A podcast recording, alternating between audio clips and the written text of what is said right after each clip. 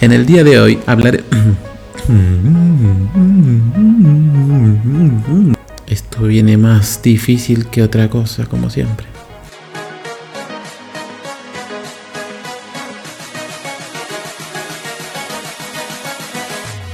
Hola y bienvenidos a Podcast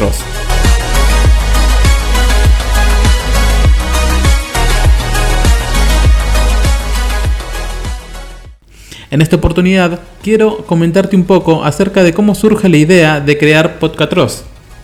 Nace de las ganas de querer compartir y generar contenido multimedia, hablando acerca de diversos temas y buscando captar la atención del oyente con la finalidad de generar un vínculo de continuidad y crecer juntos en todo este proceso.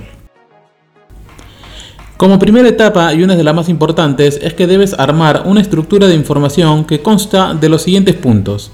Apertura, presentación, desarrollo, conclusión, cierre o despedida. Es muy importante mantener esta estructura porque te va a ayudar en el ordenamiento del programa así como también de la información que querés brindar.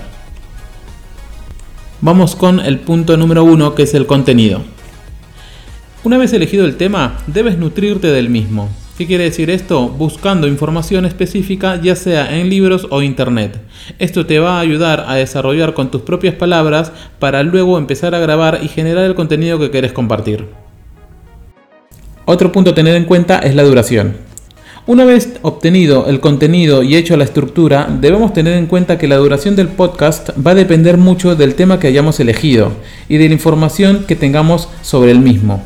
Un podcast generalmente tiende a durar, por ejemplo, 3 horas, 2 horas, 15 minutos o 5 minutos, dependiendo la cantidad de información que vos tengas o que cumpla con todos los requisitos que vos querés que tenga tu programa con toda la estructura que te armaste. Otro punto a tener en cuenta es la motivación, iniciativa y constancia. Estos tres puntos son muy importantes. Busca contenido que sea de tu interés y confía en tus propias habilidades. Esto te va a ayudar porque aquí hay una barrera que debemos derribar. Es la barrera de la inseguridad, la cual nos limita y nos impide avanzar en el objetivo de crear un podcast. La confianza se obtiene únicamente con la práctica, así que no temas y atrévete a generar el contenido que quieres hacer. Viene otro punto que es el de la grabación. Un podcast no siempre sale a la primera. Tenete mucha paciencia y dale muchas horas de grabación, porque solo de esta manera encontrarás tu propio estilo y los oyentes se van a sentir identificados con vos.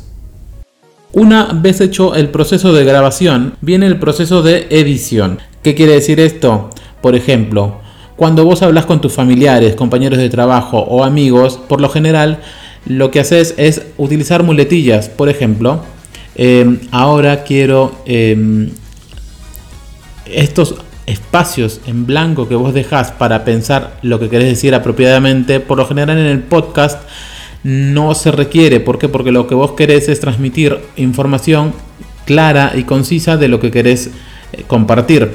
Entonces tenés que tener mucho cuidado con estos espacios vacíos, porque tienden a dispersar la atención del oyente. Entonces, una vez que vos perdés la atención del oyente, se, se le va a complicar a él volver a unificar o a hilar lo que vos estabas diciendo previamente. ¿Se entiende hasta ahí? Entonces, tengamos mucho cuidado en el tema de las muletillas. Una vez hecho todo esto, en la, en la parte de la edición, vas a escuchar el producto final y una vez que vos hayas quedado realmente conforme con el contenido y con el producto que acabas de hacer, lo vas a guardar y lo vas a tener ahí para poder subirlo. ¿sí? confía que si te gusta a vos el contenido que estás escuchando, le va a gustar a mucha gente más. ¿sí? Mucha gente está buscándote a vos para poder escucharte. ¿Sí? Tenete mucha confianza y tenete mucha paciencia, porque esto solo se adquiere con la práctica. Otro punto a tener en cuenta es el tiempo. ¿Qué quiere decir esto? Por ejemplo, si vos vas a hacer un programa que sea de una vez por semana, son los tiempos y los plazos que vos mismo te vas a poner para generar el contenido. Trata de tener un backup de programas ya grabados y editados y cerrados para que te pueda permitir a vos tener el tiempo suficiente para seguir investigando acerca de otros temas de interés que te, que te gustaría tratar para que tengas el tiempo suficiente de grabarlo, darle las horas de grabación que se necesita y las horas de edición que también se necesita. Todo esto es tiempo, ten en cuenta que todo esto lleva mucho tiempo. Entonces, una vez que vos tengas la cantidad de programas, puedes tener 3, 4, esto te va a permitir a vos un margen mucho más amplio de poder buscar más contenido para tu podcast. Siempre pensemos un poco que esto es un trabajo y hay que respetar los tiempos que nos conlleva hacerlo, dándole el tiempo necesario para que nosotros nos quedemos conformes con el producto final. Es muy importante esto. Esto tiene que ver también mucho con la motivación, la iniciativa y la constancia. ¿Sí? Solo de esta manera vas a poder vos sentirte conforme, contento con el producto final. Dicho todo esto, bien, llegó el momento de despedirme. Espero que les haya gustado el programa del día de hoy, que les haya servido la información que les acabo de dar y que se animen a hacer su propio contenido de podcast.